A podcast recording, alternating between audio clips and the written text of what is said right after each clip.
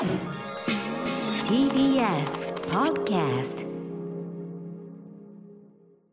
時刻は6時30分になりました。1月24日火曜日 TBS ラジオキーステーションにお送りしているアフターシックスジャンクションパーソナリティの私ライムスター歌丸そして火曜パートナーの宇垣美里です。ここからはカルチャー界の気になる人物動きを紹介するカルチャートーク。はい。さて 失礼。今夜のゲストはアニメ評論家の藤津亮太さんです。リモートでのご出演よろしくお願いします藤津です。よろしくお願いします。藤さん今年一発目ですねよろしくお願いします、はいよろしくお願いします常にねあのズームのバックはめでたい富士山のね、はい、もう新年っぽい感じになっております。いつ見事なもと同じですけど。一年中めでたいのはいということで藤津亮太さんのご紹介宇垣さんからお願いします、はい1968年静岡県生まれのアニメ評論家主な著書に私の声優道僕らがアニメを見る理由アニメと戦争アニメの輪郭造法改訂版アニメ評論家宣言などまたインタビューレビュー解説ブックレットパンフレットの構成なども手掛けていらっしゃいます。はい、えー、と前回のご出演は12月20日に、えー、と2022年公開されたおすすめアニメがもう一回噛み締めたい見逃されがちだがということでご紹介いただいて、でその時でこれから公開だけどというのであの原敬一監督の鏡の古城の話もちらっとされて、あはいはいで私、はい。あのムービーウォッチメンあの当たりまして、はいはい。とかって、であの劇場行ったら結構若い子とか入ってて。そうなんですよね。中学生がね、結構見に行ってるなんて話を聞くんですよね。うん、あの本当に素晴らしい作品だし、原敬一さんとしてはなんか、まあ久々のというか、あの 若年層へちゃんとアピールする作品になって、はい。すごくなんか僕嬉しいなと思って。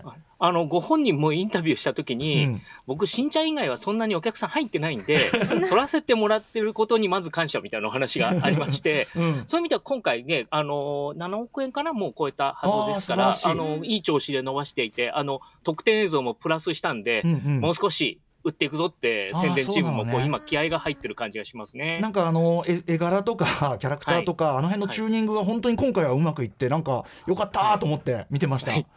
あの監督原監督はこんなにアニメっぽい絵でやるの初めてうんうん。みたいな感じで,、ね。で結構あの挑戦という感じだったみたいですけどあのやっぱそれがプラスにねね。い感じですね。あの髪うん。髪とかあの目はい。が青ベースなのはすごく戸惑っているみたいなね、言ってましたけど。いやでも本当にめでたい声でございます、はい。そしてあのその時もご紹介いただいた犬をはじめとして、うんえー結構その日本人クリエイターの作品がアニー賞でね、アカデミーあのにアニメ界のアカデミー賞と言われるアニー賞で、まあ、お犬王も非常に高く評価されてますしあと藤井さんもおっしゃってたあの、はいはい。鬼がねこの番組の何度となかった、最高。鬼6部門すごいっていう、はい。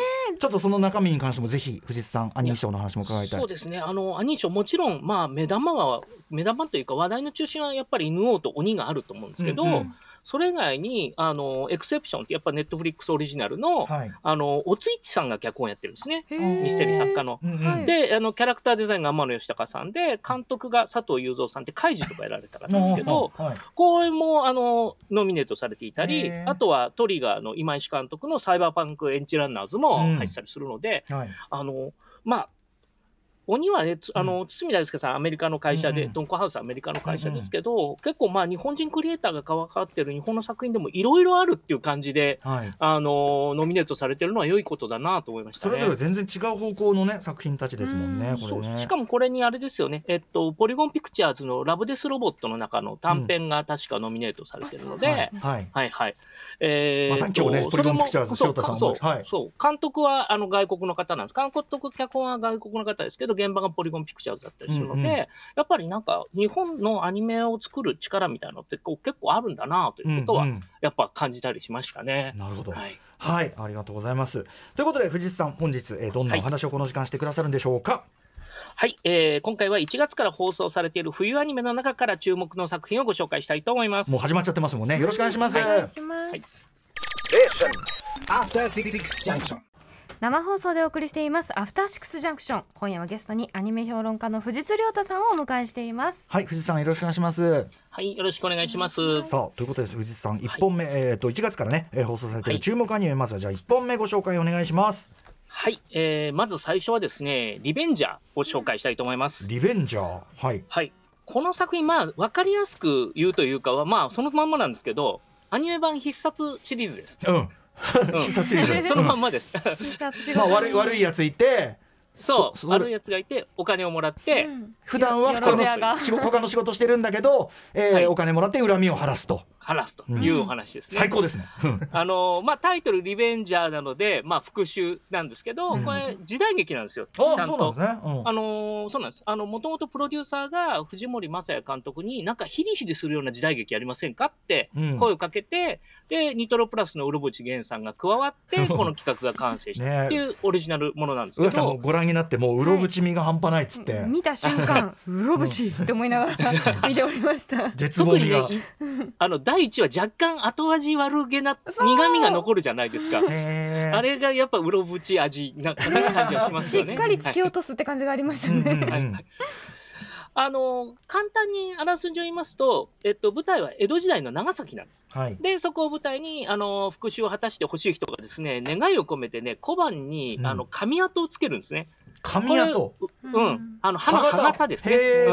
これ、裏紙小判って言うんですけど、これが、まあ、サイン。その、あれですね。うんうんえー漢字で、えーっと、あれですね、利便を図るの利便ですね。利益の利に、あの、あれですね、えっと、便利の便の字ですよね。うんうんえーこれ、利便ごとを図る屋さんで利便寺屋というのがあって、うんその人たちに、まあ、あこの今晩を見せると、なけなしの金を払って、今晩を見せると、あの恨みを晴らし。なるほど。そうか当ててんだ。リベンジ、リベンジを当ててんだ。なるほどね。なるほどそうそうそう、にあの漢字に当ててるんですリよ。ベンジや。っていううん話なんですけど、なんで、えっと、江戸時代の長崎なんで、結構、普通のところは、ああ、時代劇だなって思える、すごいオーソドックスなうん江戸時代の街並み書いてるんですけど、はい。ところどころ、例えば、出島にはなんか超巨大な教会が建ってたりとか、うんうんうん。あと遊郭の中で、なんかインド系の人がいて、シタール弾いてたりとか、ちょいちょい、あの、これは、あの、なんていうか、ありそうなことギリギリ嘘ですみたいな。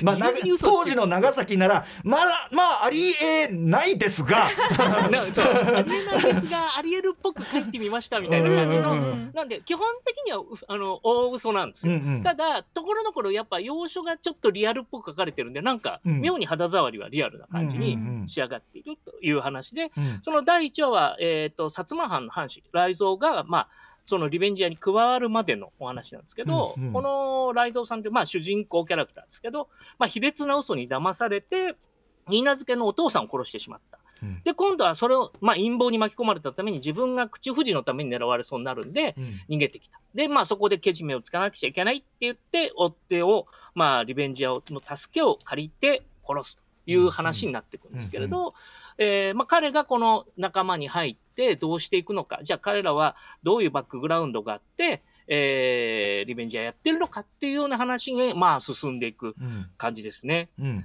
これやっぱりなのでまあうんうんはい、はい、あどうぞどうぞ。いやいやあのやっぱ必殺的なあれだったらそのそれぞれがユニークなある意味こうねはい殺しをするのがきっとた 面白いんだろうななんてね。はい。あの一番やっぱ面白いのはあれだと思うんですね、そのリベンジャーのリーダーの臼井雄炎っていうキャラクターなんですけど、うんこの人、蒔絵師なんですね。うんうんで、蒔絵師なんで金箔とか使うんで、うんうんあの金箔を顔に貼り付けて窒息死させるっていう技を持つ宇垣さんも言ってましたね。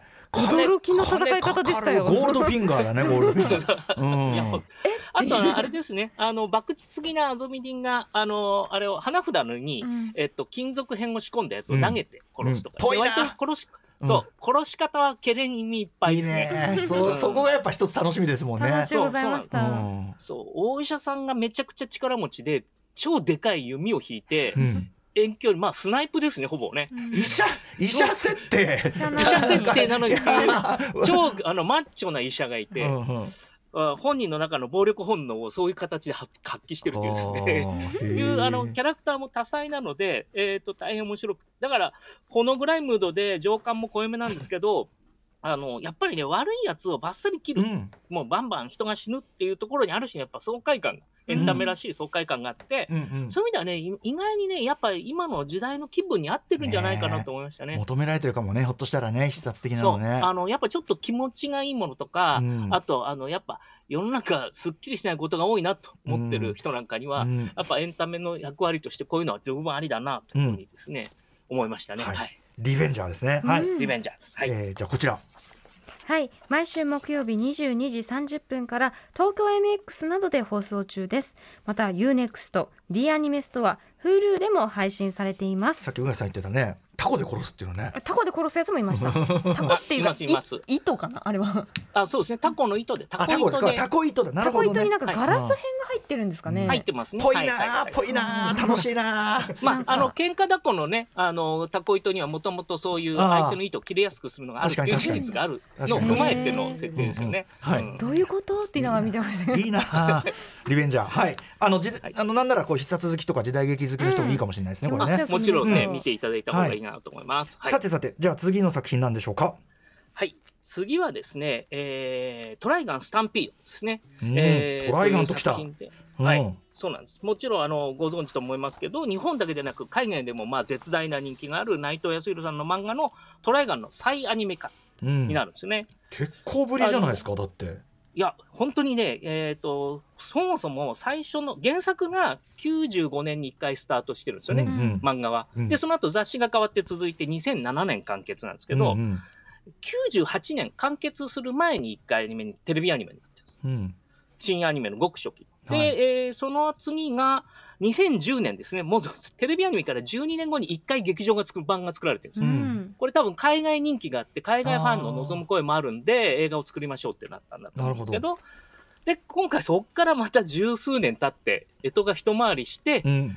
えー新アニ、再アニメ化されたんですけど、うん。あの、リメイクというより、うん。リイマジネーションです。あの、トライガンの要素を全部受け継ぎつつ、ん。あの、ビジュアルも新しくして、しかもこれ 3DCG アニメで作られるというであすね。そう、なんだ。あの、斬新な切り口なんですけど、まあご存知のない方のために簡単に設定をちょっと説明しますと、舞台は地球から遠く離れた惑星のノーマンズランドっていうところなんですけど、ここは非常にこう砂漠が広がって異形の生物がうごめく世界で過酷な環境なんですね。うん。で、人々は、まあ、あらゆる物質をゼロから生み出す、えー生態動力炉、プラントというものを頼りに生きてあの、要は、生きていくためのリソースがすごく少ない世界で厳しく生きてるんですけど、そこに、まあ、えー人間台風、ヒューマノイド台風という、台風って呼ばれるうトラブルメーカーのバッシュ・ザ・スタンピード。えー懸賞金、えー600万ダブルドルですね、がかけられてる男がいる。うんで、彼を中心に、まあ、お話が動いていくんですが、ジャンルで言うと、まあね、SF 西部劇なので、はいこれもかっこよくないわけがないも。うだねあの赤いコートとねやっぱり銃が非常に印象的ですよね、そうですよね。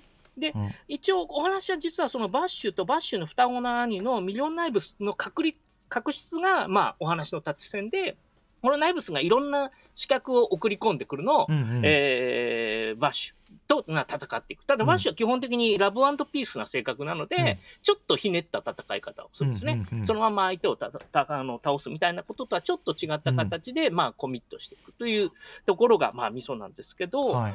あのーうんこれがまあ人気がある。で、今回もアニメ化しようって言ったときに、うん。なので、えーポイントですね、ILM ですね、うん。あのーアメリカの特撮会社の、えあそこでコンセプトアーティストをやられている田中浩二さんに声をかけて、えうん。えー田中浩二さんに新たにコンセプトアート全部書いてもらってるんですよ。ものすごく大量の絵を描いたっていうお話なんですけど、うんうんうんで、あの、要は原作のに書いてある要素もあるけれど、うん。じゃあ、今改めて作るならこういうのはどうかっていうようなんで、うんうん。えーやられたと。で、へえー田中さんは、あの、要は、うん。トライガンを実写映画化するとしたらどうなりますか？みたいなオーダーの受け方をしながら、うんうんうんいろんなアイデアを出して、まあでも原作のやっぱかっこいいところは生かしつつ、うんうん。うん作ったと。うん。おいう話で、へでーあのストーリー原案に岸武彦さんっていうかあのゲームとか小説書かれてる方が入ってるんですけど、この方はめちゃくちゃトライガン好きな方なんで、うんあのいやそれはねちょっとトライガンじゃないんですみたいな、あうん。あ、ちゃんとその新しいところとそのそうからしさのバランス。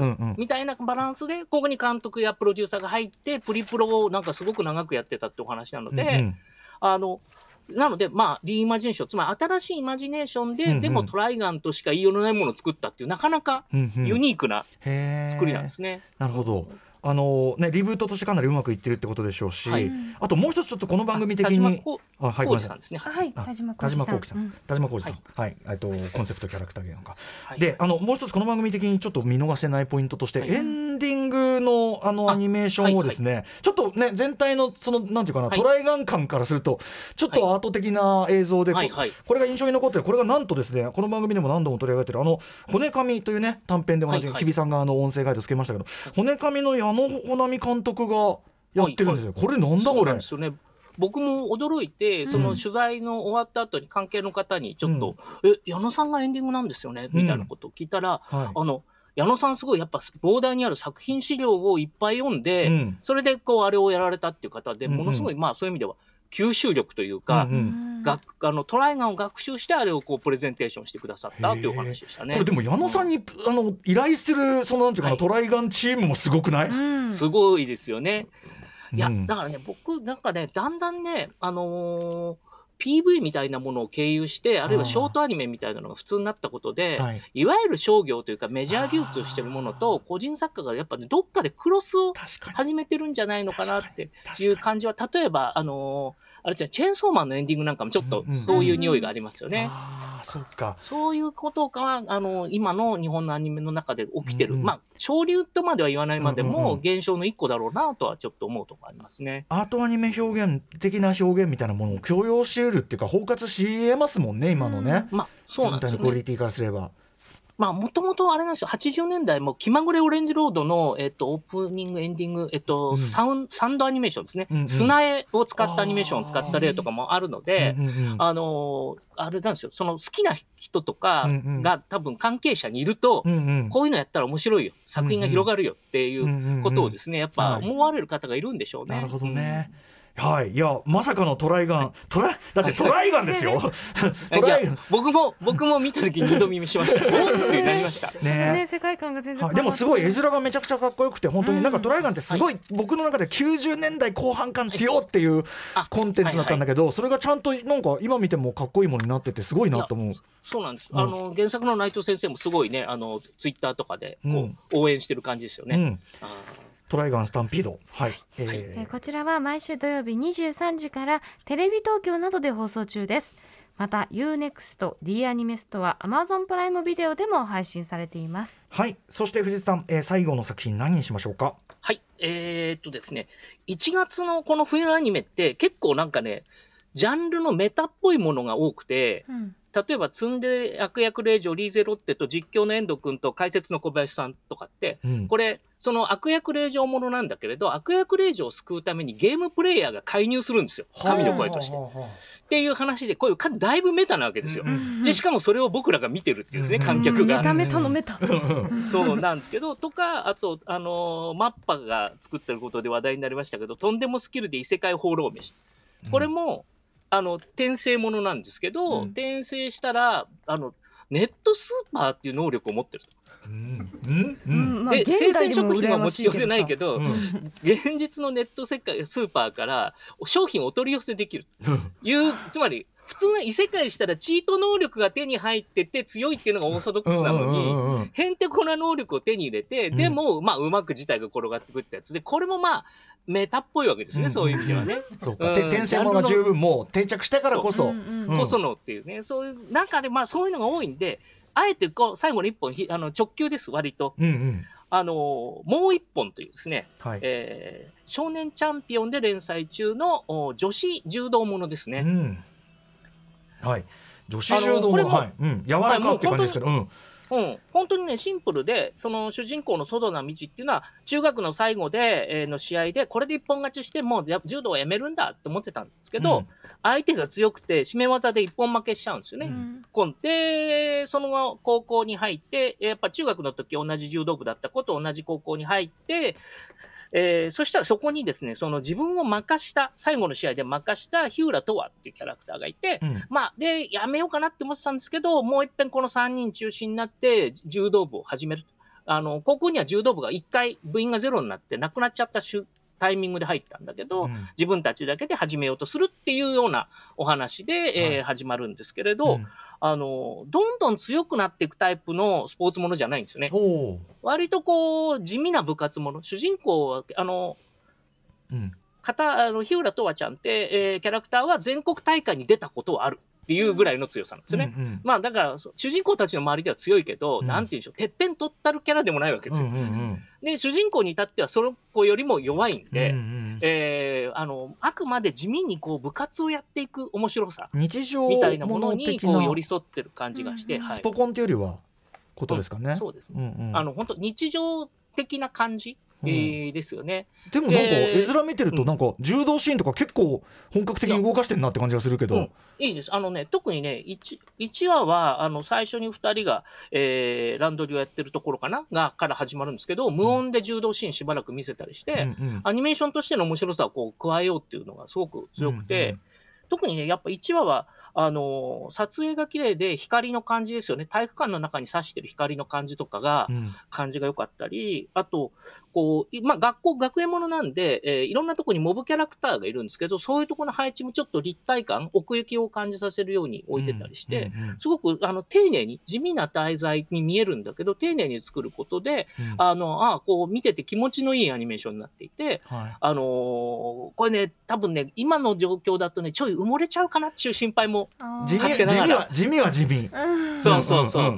なので、えーそこも含めて、あのこれ、でもこういうのが、うん。あのそのシーズンに1本あるとね、楽しくなるんですよ。うんうん。これ見てたら絶対、あの安心して楽しめる。うんうん。うん気をてらってない。うん。そう、気をてらってない面白さ。うん。で、まあ、なんで、こう、定食の、まあ、ご飯というかね、ここが本来 真ん中で、それにいろんな プラスアルファが今さそのくっついてる。あの珍味トッピングが多すぎんだよってね。まあまあ味が濃いね。そう、なんで、まあ、割とね、こう、和食に慣れてる人からすると、エスニック料理の面白さに、みたいな方向に行きがちなんですけど、うんうんそうじゃない。普通に、あの、うんうん魚と生卵でいいんや、みたいな感じの、うん定食。